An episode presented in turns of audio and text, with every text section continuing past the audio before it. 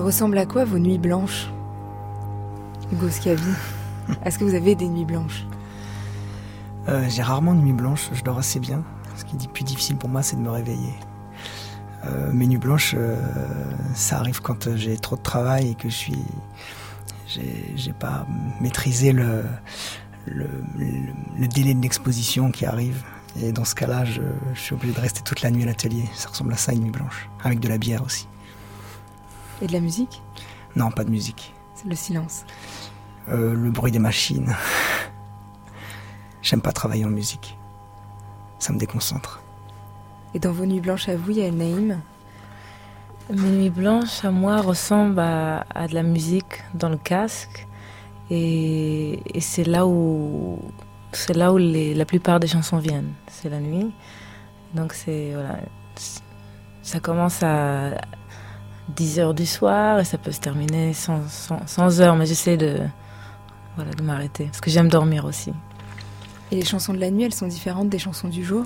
Elles sont différentes du jour et d'ailleurs, voilà, ça fait naître l'envie de, de faire exister un projet qui, qui s'appellera peut-être probablement Night Songs et qui sera vraiment autour de, de ce type de chansons particulières qui naissent la nuit et qui, qui sont sans relief et qui sont dans une immersion. Voilà, c'est, donc c'est l'immersion pour moi. Abdelkader Benchama, vos nuits blanches Alors moi, pareil, j'ai la chance de ne pas avoir beaucoup de nuits blanches. J'aime bien dormir et rêver.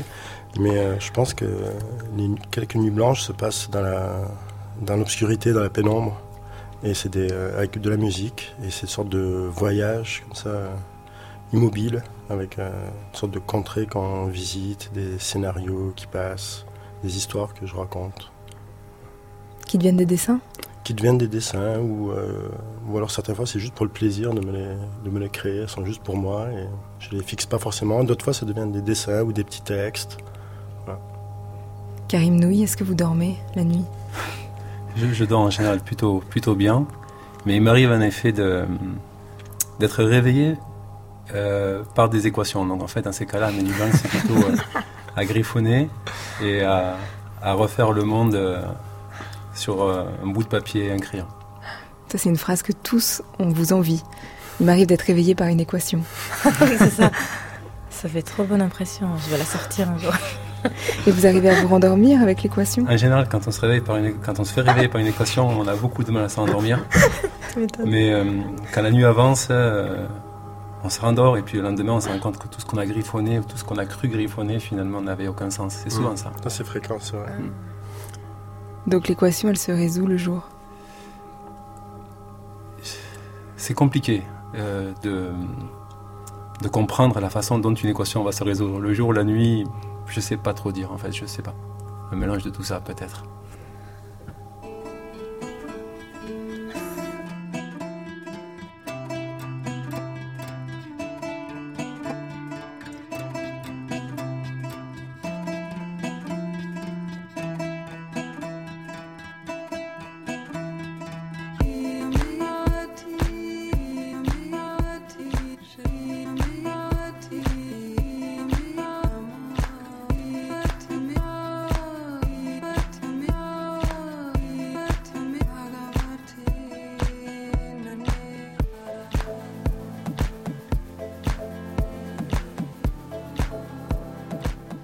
Les nuages, ils ont un cycle souvent diurne, c'est-à-dire qu'ils ont une évolution. Quand ils prennent naissance, ils prennent naissance liés à l'insolation, liés à un cycle du solaire. Donc ils ont leur maximum d'activité quand, ils sont purement d'origine locale dans l'après-midi, mais la nuit ils continuent à vivre. La nuit ils se euh, dissipent souvent, mais quelquefois ils reprennent de la naissance. Et alors là, il y a des problèmes aussi qui, peuvent être liés à l'orographie. Il y a des régions, par exemple, où l'évolution des nuages se fait de nuit. Il y a d'autres régions où elle se fait de jour. L'évolution des nuages est plus importante de nuit sur mer ou sur certaines régions du globe que sur les continents. Vous avez un aérodrome comme Khartoum est caractérisé par des pluies et des orages de nuit, alors qu'il ne se passe rien de jour.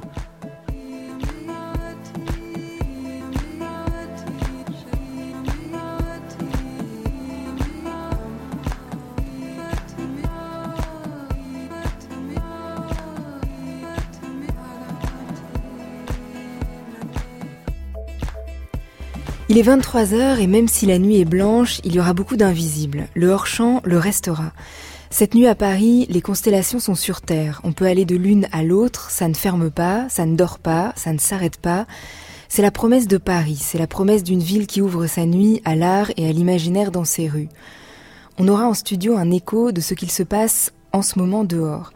Abdelkader Benchama dessine un univers en noir et blanc. Le dessin déborde pour aller sur les murs, les plafonds. C'est un monde de tempêtes, de grands vents. Les humains disparaissent, on revient à l'origine du monde, la matière est mouvante. Et Abdelkader Benchama organise un corps à corps entre la lumière et le noir. La bataille n'est pas gagnée.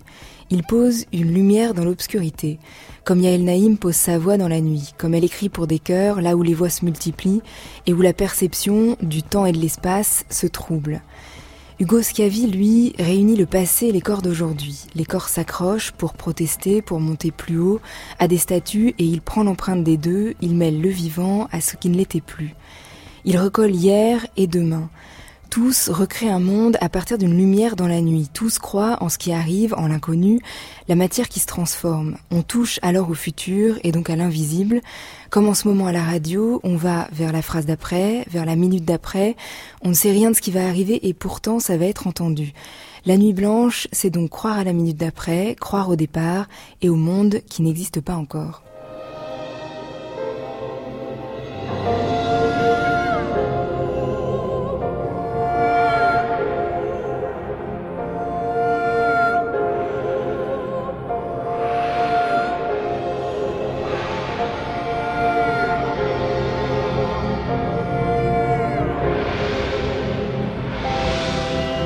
C'est donc une émission spéciale Nuit Blanche, elle est en train de se dérouler en ce moment à Paris. On peut naviguer entre les constellations, dans la ville et en studio. Avec nous, il y aura Abdelkader Benchama. Vous pouvez aller au Collège des Bernardins, voir Écho de la naissance des mondes. Il y aura son ami physicien et mathématicien Karim Noui. Il y aura Hugo Schiavi, Soulèvement, c'est sur le parvis de l'hôtel de ville en ce moment. Et à la musique, il y aura Yael Naïm qui participe à la Nuit de la Magie, c'est au théâtre du Rond-Point, avec l'ensemble de chœurs Les Métaboles. C'est une vie d'artiste sur France Culture, un samedi soir qui commence par le futur. Certaines expériences ont montré, me semble-t-il, que quelque chose qui se passera dans le futur peut avoir une influence sur ce qui se passe aujourd'hui, dans le présent. John Archibald Wheeler. Dernière nouvelle de la Lune. Eh bien, à quelques années, à quelques mois peut-être des voyages interplanétaires, je voudrais vous demander, monsieur Pecker, quel sera l'équipement des premiers humains qui se poseront sur la Lune et quel spectacle merveilleux s'offrira à leur vue? Je ne suis pas prophète, mais enfin on peut imaginer quelque chose qui ressemblerait à ce que je vais vous dire. On peut imaginer des hommes vêtus de scaphandres incompressibles, naturellement, assurant une pression suffisante au maintien de l'équilibre des liquides organiques malgré l'absence d'atmosphère, portant des semelles de plomb pour compenser la faible pesanteur.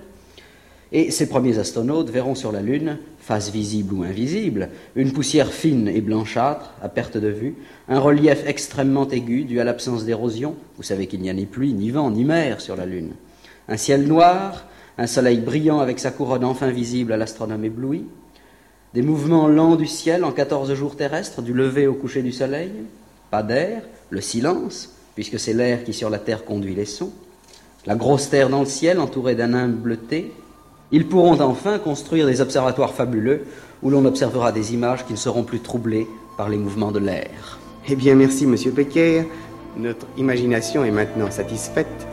En attendant le jour prochain où des caméras de télévision nous transmettront fidèlement ce grandiose décor du sol lunaire.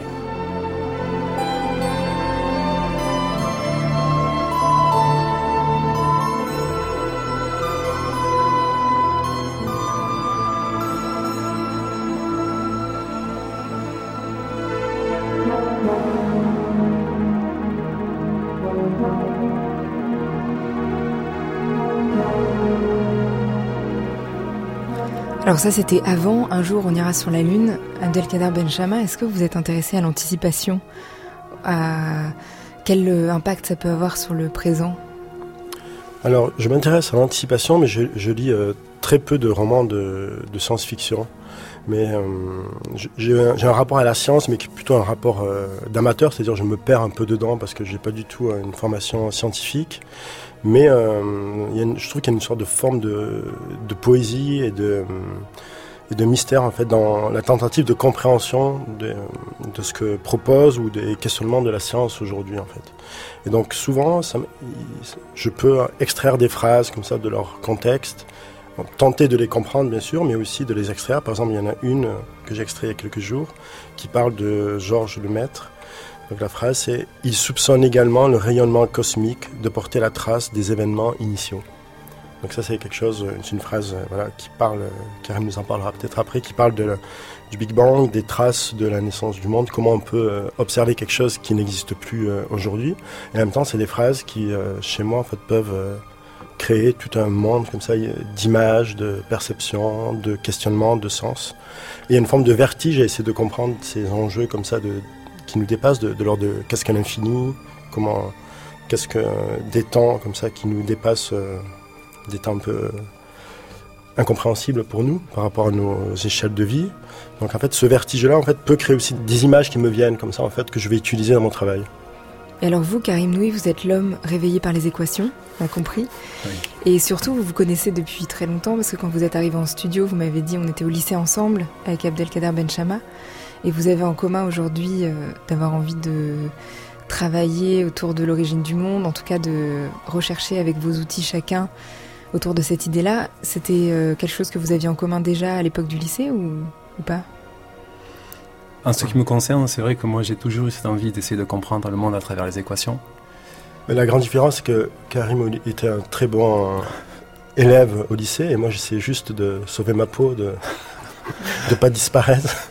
Donc c'est déjà une grande différence. Mais euh, je crois que ce qui est beau, c'est enfin moi pour ma part, ces enjeux-là sont arrivés euh, après, mais en fait peut-être que Karim les pressentait parce que je, dessinais déjà. Je me rappelle, je lui montrais mes dessins et il, m'encourageait en quelque sorte à continuer à dessiner. Mais ce qui est beau, c'est ce, ces probabilités, ces potentiels en fait qui sont là et qu'on sent et en fait on ne sait jamais vraiment ce, qu'ils vont donner. Je trouve, je trouve que c'est ce qui est assez beau. Mais je pense qu'effectivement, ce qui est, ce que je trouve très très rigolo et assez assez joli aujourd'hui, c'est que on est parti dans des directions très très différentes et finalement on arrive avec les outils qui sont les nôtres à se poser, à nous poser les mêmes questions.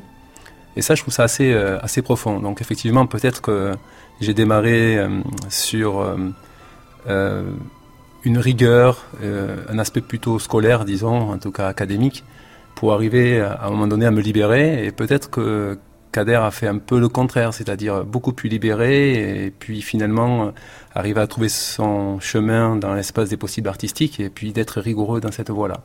Mais au final, on arrive peut-être euh, au même résultat. Et vous aviez envie de réagir, Karim Noui, à la lecture de cette phrase Quelque chose qui, se passera dans le futur peut avoir une influence sur ce qui se passe aujourd'hui dans le présent? Oui, c'est une phrase euh, qui me fait réagir parce qu'elle est de John Archibald Wheeler, qui est un, très très grand euh, relativiste, euh, donc un physicien de l'espace-temps des années 70. À l'époque où Wheeler a dû dire cette phrase, c'était l'époque où vraiment on découvrait que l'espace-temps était euh, un monde élastique, mou, une sorte de mollusque où euh, le temps était distordu, où la façon dont on perçoit l'espace diffère d'un observateur à l'autre. Donc c'est assez joli venant d'un rigoriste ou d'un physicien aussi rigoureux que Wheeler de lire cette phrase-là. Abdelkader Benchama, dans votre approche du dessin, euh, qu'est-ce qui a, comment ça a évolué? Parce que vous avez très vite eu un univers noir et blanc. Et puis vous dites au début c'était aussi très euh, littéraire, ou en tout cas il y avait des scénarios dans ma tête, c'était très lié aux mots, euh, et peut-être ça s'en est un peu détaché? Tout à fait. Alors au début je crois que c'était un travail beaucoup plus euh, mental, où je tentais de, de, rendre le dessin le plus minimal possible et de créer des liens avec, avec l'écriture. Je, je tentais vraiment de dessiner comme j'allais écrire. Concrètement, je prenais une feuille blanche, très simple, un format A4, qui est le format dont on sert pour écrire, et un stylo noir.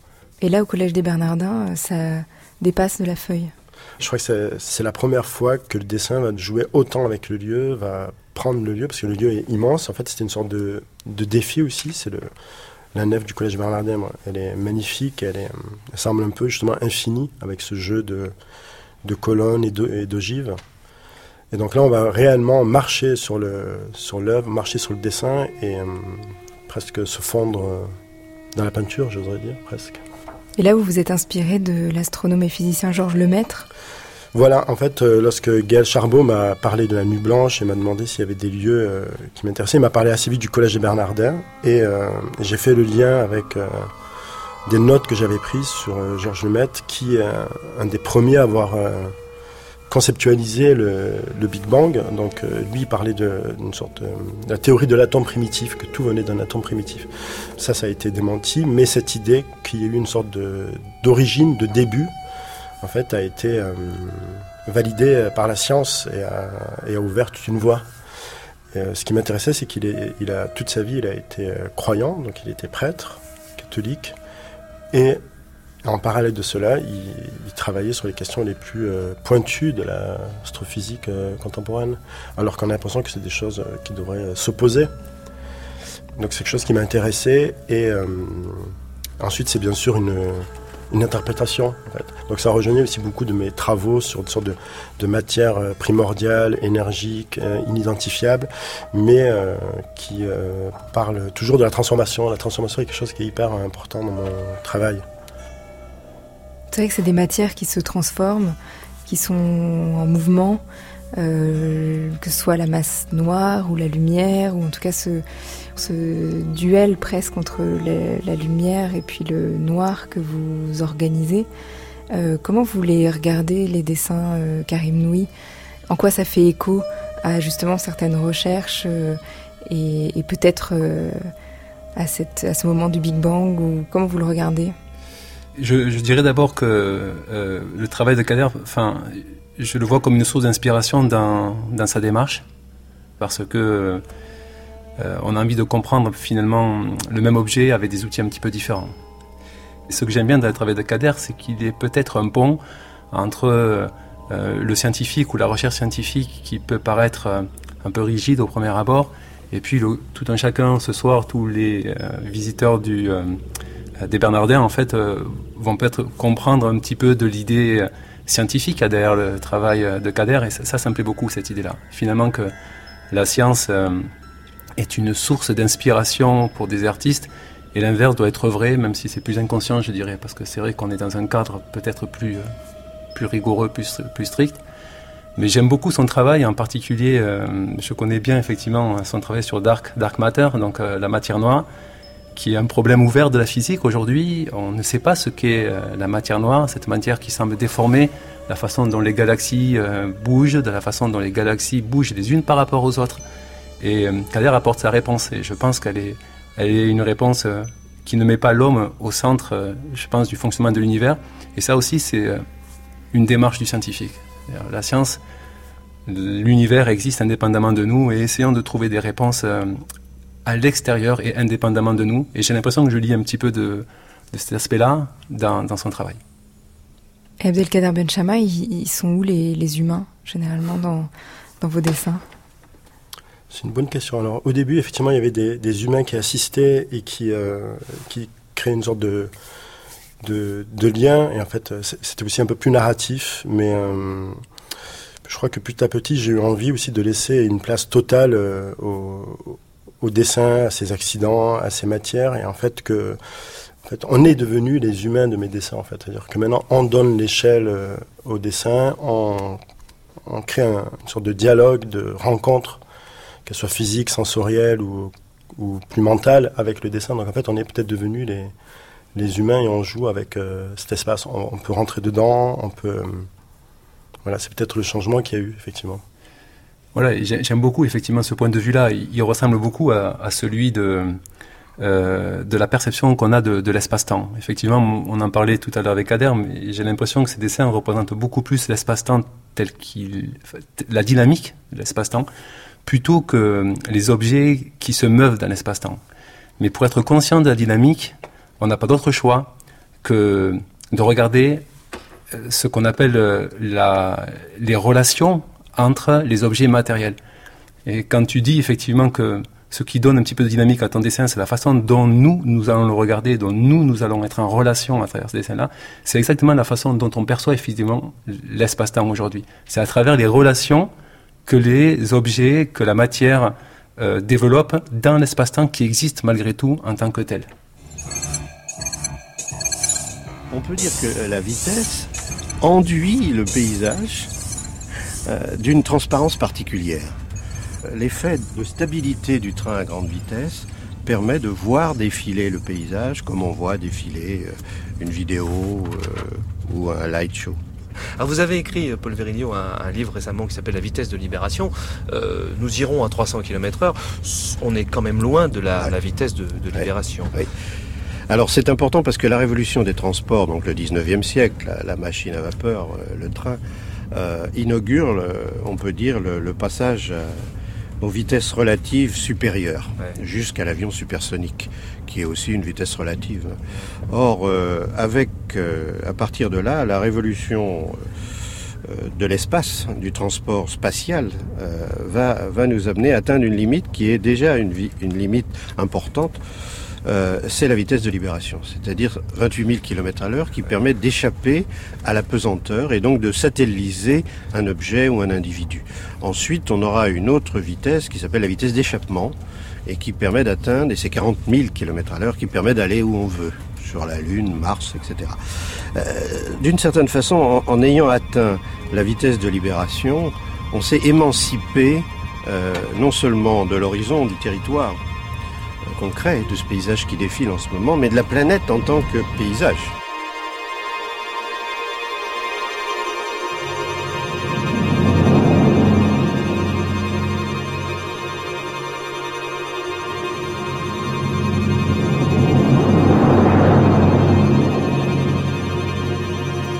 C'était la voix de Paul Virilio sur la vitesse, cette idée que le réel n'est pas stable, qu'il n'est euh, pas forcément euh, unique. Euh, ça rejoint ce que vous veniez de dire peut-être de la relation qu'ont les objets, les êtres humains avec le paysage, Karim Noui.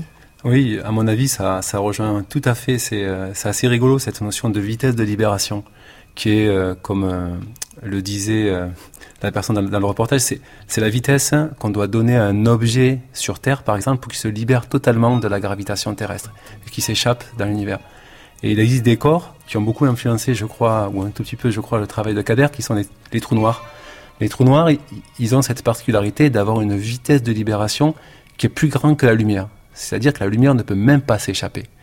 Ils sont, sont des objets tellement massifs qui vont déformer complètement la perception de l'espace, du temps au voisinage du trou noir, et ces trous noirs ont beaucoup, beaucoup fasciné. Et on rejoint là vraiment cette idée qu'on ne s'échappe plus. Et donc on crée une zone complètement disconnectée de, de nous. Et j'ai l'impression que ça rejoint beaucoup, enfin, en tout cas, Kader a beaucoup été influencé par ces objets aussi.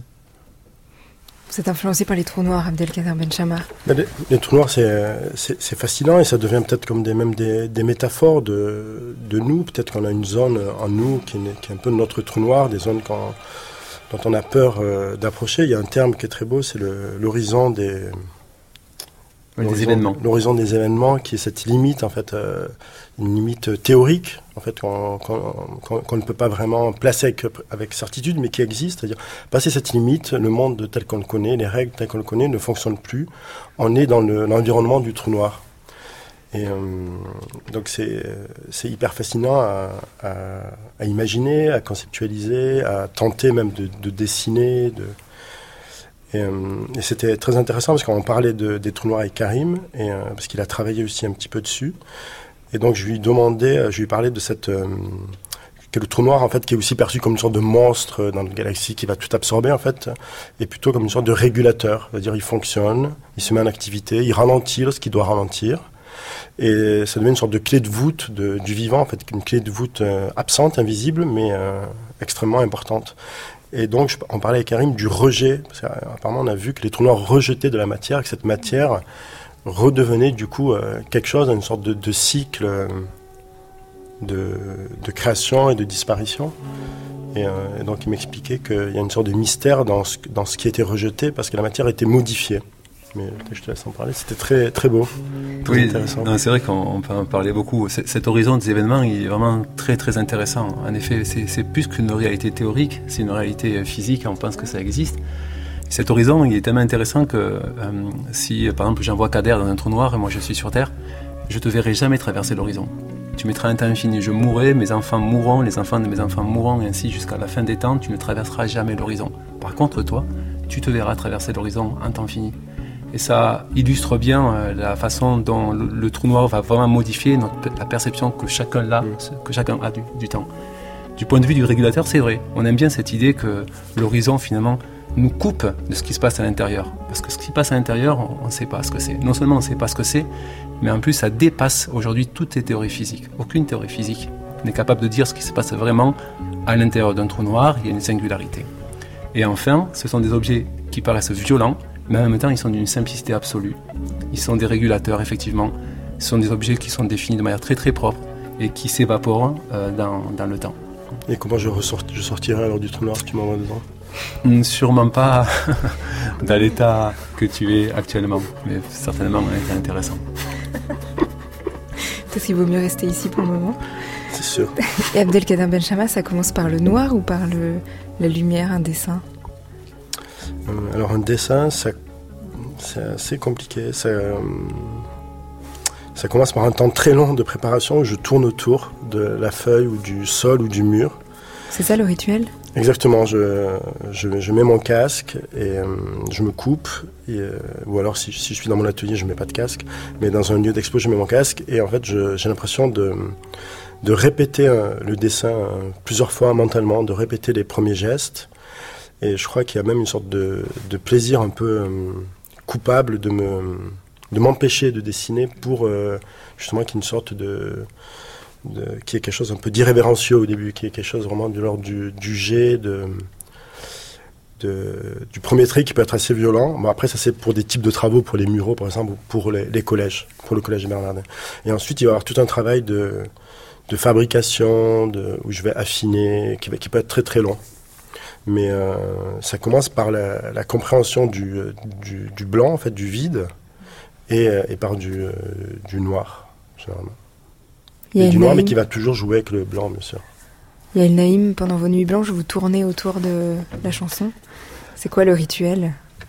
C'était vraiment fascinant de, de, vous entendre parce que. Parce que vous avez tout compris au trou noir. Non, il y a, mais il y a, bon, je suis pas scientifique, ça c'est clair. Mais j'ai dû faire le chemin, en tout cas, je me pose les questions, je, tourne le miroir vis-à-vis de moi et c'est vrai que la musique, ça, ça me permet d'avoir un genre de miroir ou un dialogue avec mon inconscient et avec mes propres trous noirs, on peut dire. Et, c'est vrai que c'est la nuit où c'est la nuit où ça se passe, où il y a quelque chose qui s'échappe, où il y a peut-être quelque chose dans l'énergie, en tout cas, qui, qui baisse et et moi qui me permet d'entendre ou de, me connecter à une partie que je laisse pas trop ressortir euh, pendant la journée. Et donc il y a tout un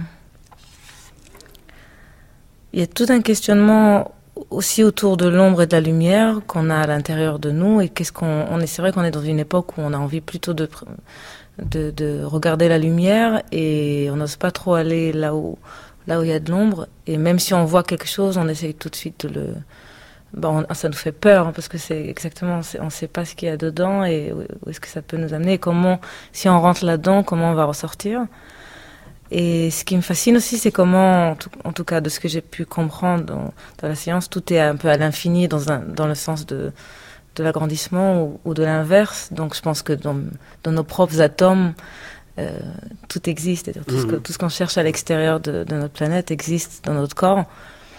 Et, et donc, voilà. Donc, pendant les nuits, et, en particulier pendant les deux dernières années, j'essaie d'aller dans ce truc-là. J'essaie d'aller dans quels sons j'entends dans le silence. Donc, donc, réduire le son pour arriver à quelque chose qui laisse beaucoup de place au silence et aussi travailler les textures parce qu'on peut produire beaucoup de sons avec notre corps aussi. Et, et aussi, je suis fascinée par euh, dans quel état on se met. C'est comme si on se met dans un certain état et quand on est dans cet état-là, il y a quelque chose qui s'ouvre pour recevoir quelque chose et pour ressortir, faire ressortir quelque chose. Je ne sais pas ce que c'est cette chose-là, mais je pense qu'on tous les humains le vivent d'une manière ou d'une autre. Moi, je le vis avec, grâce à la musique. J'arrive pas à le faire autrement. Voilà, c'est là où je reçois quelque chose qui arrive par la tête, dans mes sensations personnelles, et qui ressort par le ventre ou par les mains. Et voilà, ça donne, ça donne la musique. mais mais c'est pas pareil aussi, euh, je trouve. C'est pas pareil. Euh, donc déjà les musiques qui sortent la nuit que les musiques qui sortent la journée. Et c'est pas pareil aussi les, le, on va dire les dessins ou la musique ou peu importe ce qu'un fait. C'est pas pareil. Euh, il y a ce qui peut ressortir d'une manière technique, parce qu'à un moment on est des techniciens aussi, on peut produire de la musique toute la journée ou produire des dessins. Et il y a la musique qui sort pendant qu'on arrive à se mettre dans cet état-là. Et c'est pas du tout la même chose énergétiquement en tout cas. On va écouter des chœurs que vous nous avez apportés.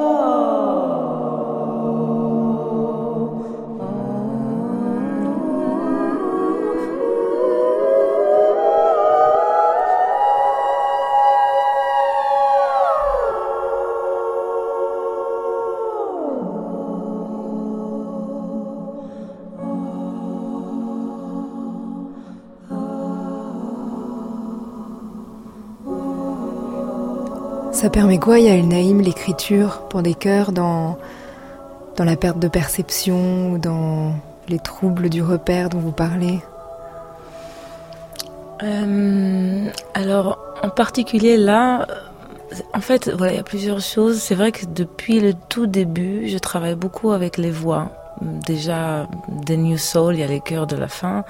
Et chaque album, il y en a eu de plus en plus, jusqu'à récemment, à travailler avec un chœur de 50 chanteurs, euh, donc les Métaboles et euh, le jeune chœur de, Paris. Et, et j'avais envie, à partir de ce moment-là, de, de me retirer et d'avoir que, voilà, d'essayer de, de travailler cette texture seulement, donc que les chœurs. Et, et j'étais très contente de rencontrer donc Raphaël Navarro récemment parce que je trouvais qu'on avait des points en commun dans, dans ce qu'on cherchait. On dirait que en général, bon ici forcément. Raphaël Navarro qui va mener cette nuit de la magie. Voilà. Et en parlant, je, je lui ai expliqué que, que je m'interroge autour de, de, la nuit, du silence et de et lui, il, il travaillait un projet qui, qui parlait exactement de la même chose. Et donc ça va être un projet qui, qui mélange sa performance à lui, ou je sais pas comment décrire le truc, il va, il va créer une genre de constellation avec, avec des bas lumineuses qui sont jonglées par un jongleur. Et, et tout ça dans, voilà, dans l'obscurité. Et il y aura cette chorale aussi de ce chœur pardon de, de quatre chanteurs avec ce que, ce que vous avez entendu tout à l'heure. En attendant en studio, on a votre voix à vous. Et peut-être qu'on peut écouter euh, dans la nuit un morceau. Le premier s'appelle Shine. Ouais, d'accord. Alors on va se lever vers le clavier.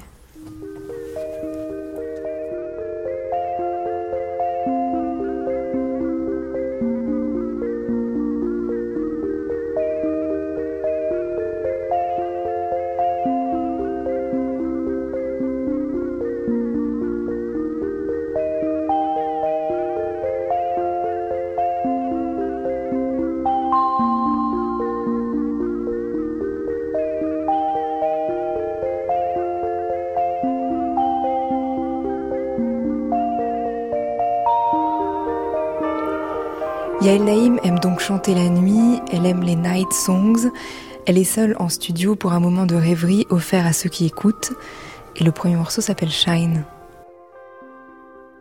Je suis Yael Naïm et vous écoutez Une vie d'artiste d'Aurélie Charon sur France Culture et on est ensemble jusqu'à minuit.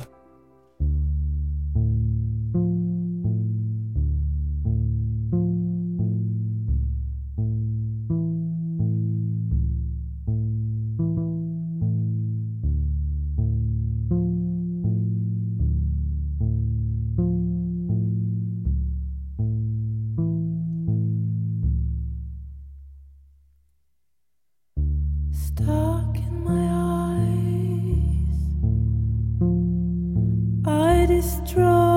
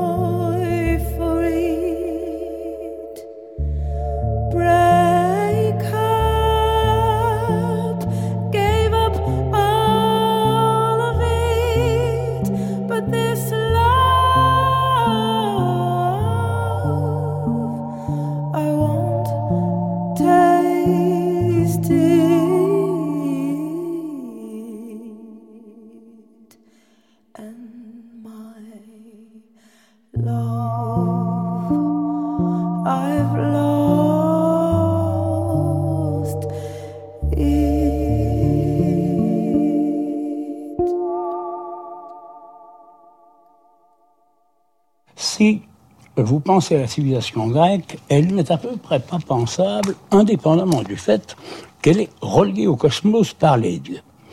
N'importe quel dieu grec est un médiateur entre un ensemble de forces, le cosmos et l'homme. Disons, il y a l'homme, il y a Aphrodite et il y a l'amour et même la fécondité. Bon. Le Moyen Âge a eu ça d'une toute autre façon, mais il l'a eu très fortement parce que à partir du moment où les cloches entrent en jeu, c'est Dieu qui fait le soir et le matin, mais euh, ce sont les cloches qui relient le peuple chrétien à Dieu. Donc, nous dirons, la grande civilisation chrétienne reliait énormément l'homme au cosmos chrétien. Alors que notre civilisation à nous n'a pas d'Aphrodite et elle n'a pas de commémoration.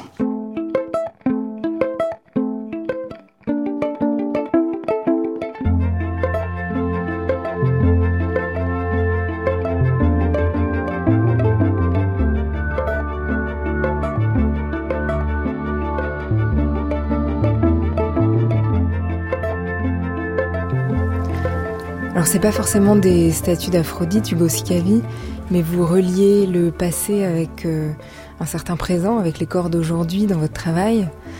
Euh, c'est quoi une archéologie du présent comme vous vous la racontez? D'ailleurs, oui, je préfère parler d'archéologie du présent plutôt que d'archéologie du futur, euh, même si on parlait tout à l'heure euh, d'anticipation, et je suis moi-même un grand fan de, de Ballard, par exemple, et de, même de mauvais films d'anticipation. Mais en l'occurrence, l'archéologie du présent, c'est comme, comme pourrait travailler un photographe, c'est-à-dire que c'est de rendre compte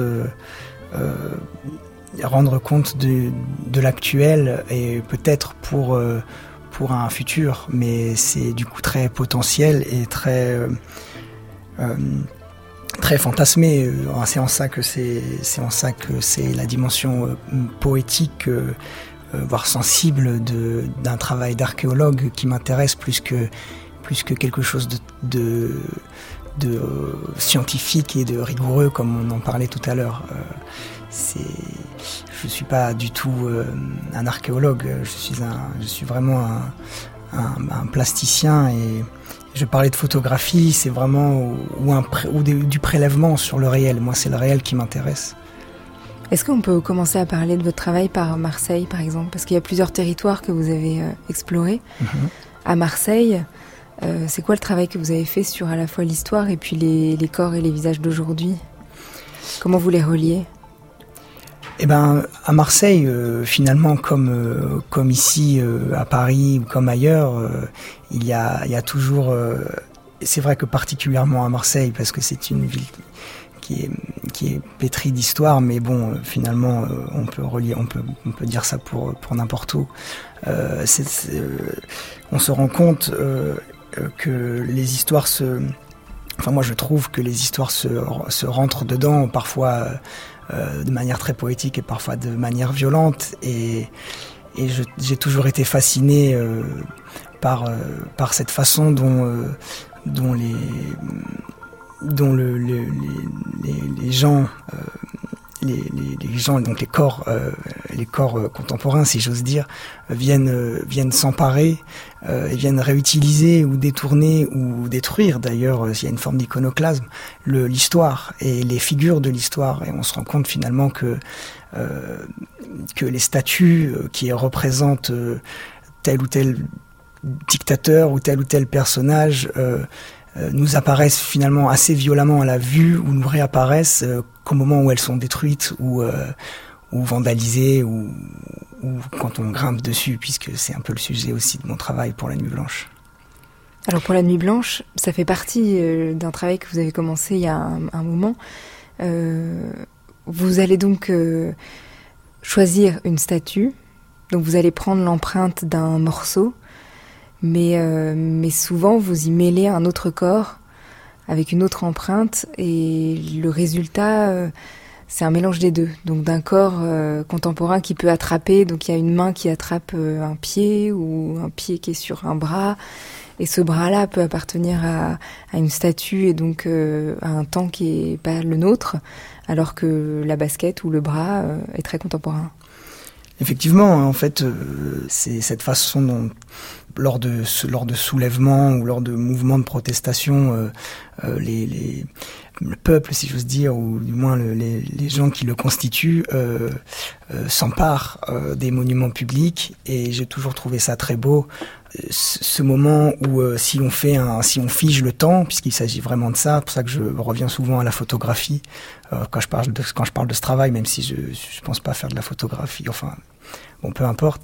Et euh, c'est cette, cette, façon dont les gens vont et les, dont les corps s'entremêlent avec des rapports d'échelle aussi très grands, parce qu'on les, statues, en l'occurrence la statue de la place de la Nation, qui est qui a été moulée pour euh, pour cette euh, pour l'œuvre de la Nuit Blanche est gigantesque et et cet entremêlement des corps et cette ce, ce crash, cette espèce de collision entre entre le j'allais dire l'antique, il s'agit pas vraiment d'antique là, mais ça pourrait, en tout cas entre le passé, l'histoire et, et l'histoire présente, forme une sorte de nouvelle histoire. Et je trouve ça vraiment, euh, je trouve ça vraiment très très beau. Et, et là, il s'agit de les figer dans un nouveau matériau, enfin un matériau qui ressemble, qui est du béton. En l'occurrence, on a dû un peu tricher par rapport à la taille de la sculpture, mais en général, c'est du béton.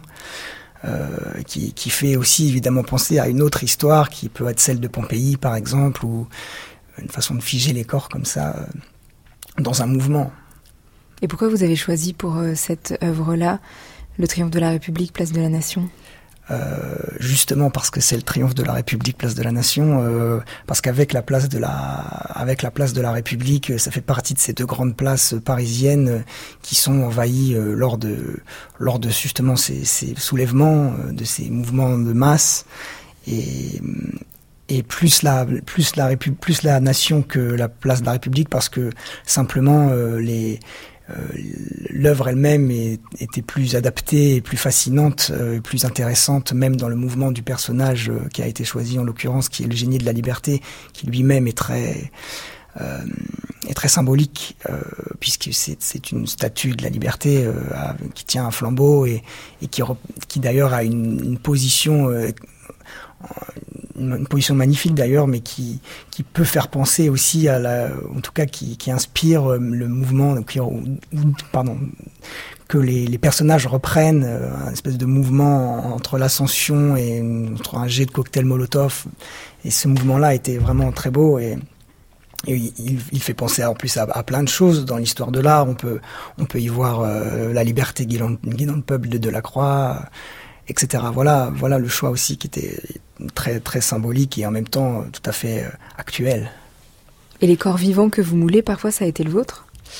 Eh ben ça a été ça a jamais été le mien euh, puisque c'était c'était moi qui qui était le à l'œuvre mais pour la première fois pour cette œuvre là comme j'ai travaillé avec une équipe puisque les dimensions l'obligeaient j'ai je suis passé je suis passé en tant que modèle pour pour essayer pour voir ce que je faisais subir au modèle.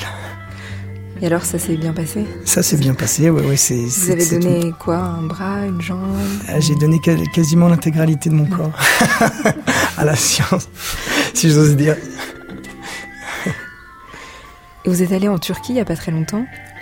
Vous avez aussi fait un travail, euh, vous avez pris des empreintes de, de monuments, mais là, euh, en faisant attention et sans demander forcément des autorisations dans l'espace public. Alors les empreintes de monuments, en fait, euh, J'en ai fait, mais jamais, jamais en Turquie. Euh, le, ah, les œuvres ont été présentées euh, plus tard en Turquie, mais la première fois, euh, c'était à Paris. Euh, c'était pour, c'était pour le, le prix Émerich. C'est comme ça que j'ai rencontré Gaël Charbot, le, directeur artistique de La Nuit Blanche aujourd'hui. et oui, effectivement, là, on parle de la, de l'œuvre de Nuit Blanche, mais cette œuvre, l'œuvre de Nuit Blanche est un peu la, le feu d'artifice, euh, si j'ose dire, enfin le bouquet final plutôt de, de, de mon travail d'avant, enfin, puisque tout le processus euh, est absolument euh, important de le comprendre, au sens où oui, je faisais des empreintes, notamment d'ailleurs, et en ça que la boucle est bouclée, c'est drôle, à Nation, mais ailleurs, de façon totalement pirate, quoi. Et je faisais poser directement le modèle sur, sur l'œuvre à mouler, donc il y avait directement l'empreinte qui était prise euh, sur l'action quoi en, cours. Et ça s'appelle Uprising. Pourquoi? Ça, s'appelle eh ben, euh, parce que en fait, bon, d'abord, je, euh, ça s'appelle Uprising et le, à Nation s'appelle Soulèvement. on est passé en français que ce soit plus clair. Mais ça s'appelle, ça s'appelle Uprising parce que parce que justement, il s'agit de ça. et puis aussi pour toute la la propriété euh, poétique du mot, euh, en plus de, en plus de, de ce qu'elle raconte politiquement, même si je pense euh, que mon travail n'est absolument pas poétique, politique, pardon, il est plutôt poétique justement. C'est bien, bien, c'est bien là le lapsus. Et ouais, toute la propriété poétique du mot, parce que soulèvement, en fait euh,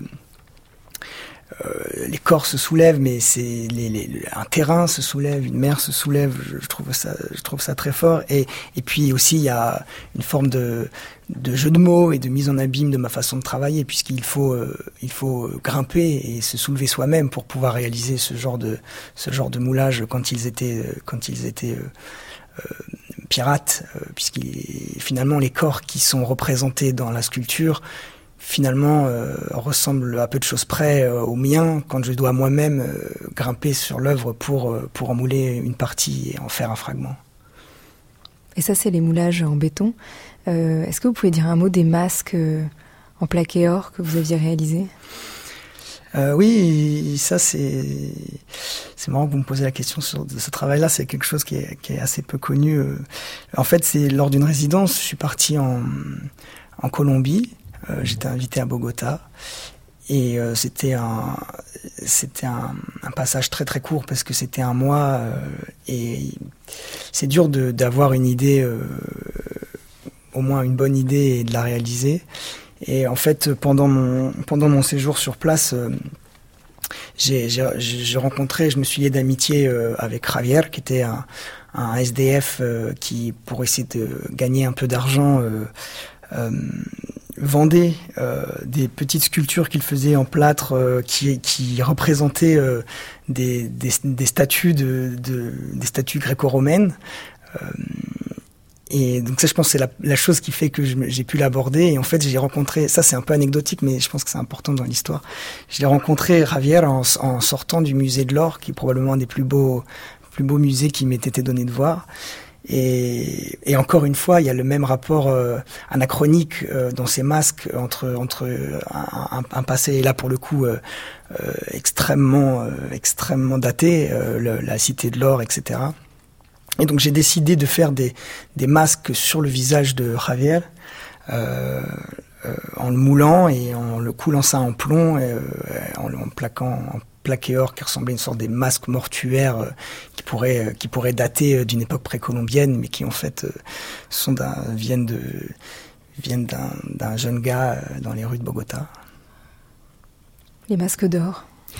Oui, et puis le plomb, euh, évidemment, euh, le plomb transformé en or, il y avait aussi cette idée-là euh, de l'alchimique, d'essayer de, de, bah, passer du plomb à l'or, alors que finalement, il s'agit juste de plomb avec une petite pellicule d'or. Est-ce qu'on peut retourner dans, dans l'or aussi de, votre voix, Yann Naïm, et écouter un nouveau morceau? Celui-là s'appelle Daddy. Avec plaisir.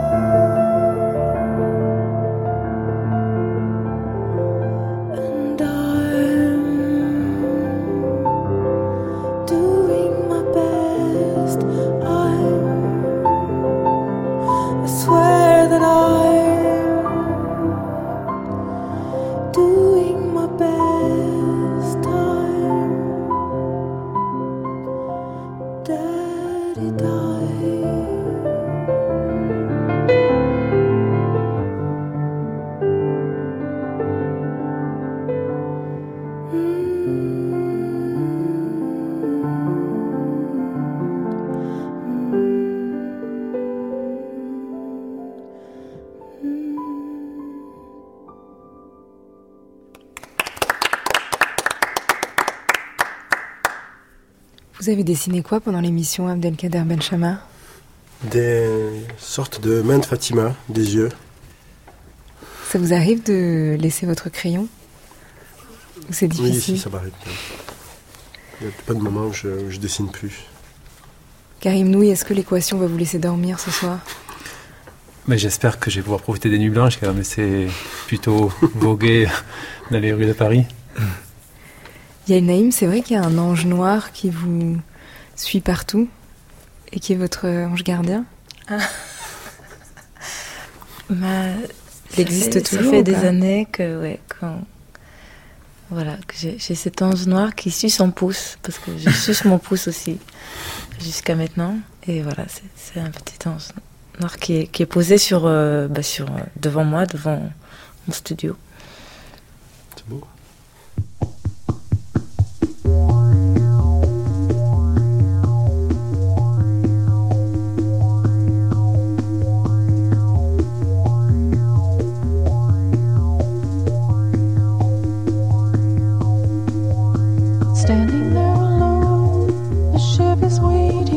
All systems are go. Are you sure? Control is not convinced, but the computer has the evidence. No need to abort. The countdown starts. Watching in a trance. On sera parti de la nuit blanche qui laisse l'invisible agir et qui permet la naissance de nouveaux mondes. La nuit blanche, c'est donc ce soir, en ce moment 6 octobre à Paris. Abdelkader Benchama, c'est au Collège des Bernardins et jusqu'au 10 novembre. Yael Naïm est au théâtre du Rond-Point avec la Nuit de la Magie. Elle sera aussi en concert le 28 octobre à la Chapelle de la Trinité à Lyon et le 24 novembre au théâtre municipal de Fontainebleau. Hugo Scavi, Soulèvement, c'est sur le parvis de l'Hôtel de Ville. Avant la nuit, je dis merci à Inès Duperron pour la préparation de l'émission, merci à Véronique Samouilov pour la réalisation, et à la technique ce soir, merci à Laurent Binder et Jean-Michel Bernot. Vous écoutez France Culture, il est presque minuit, dans quelques instants ce sera demain, ce sera dimanche, et ce sera l'heure des nuits.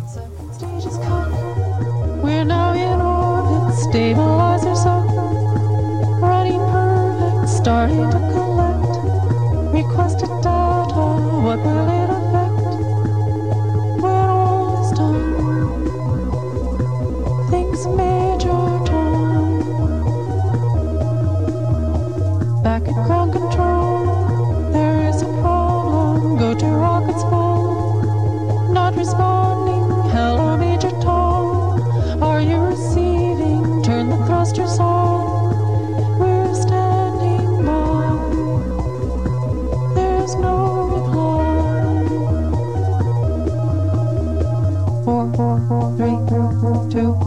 one, one, one, one.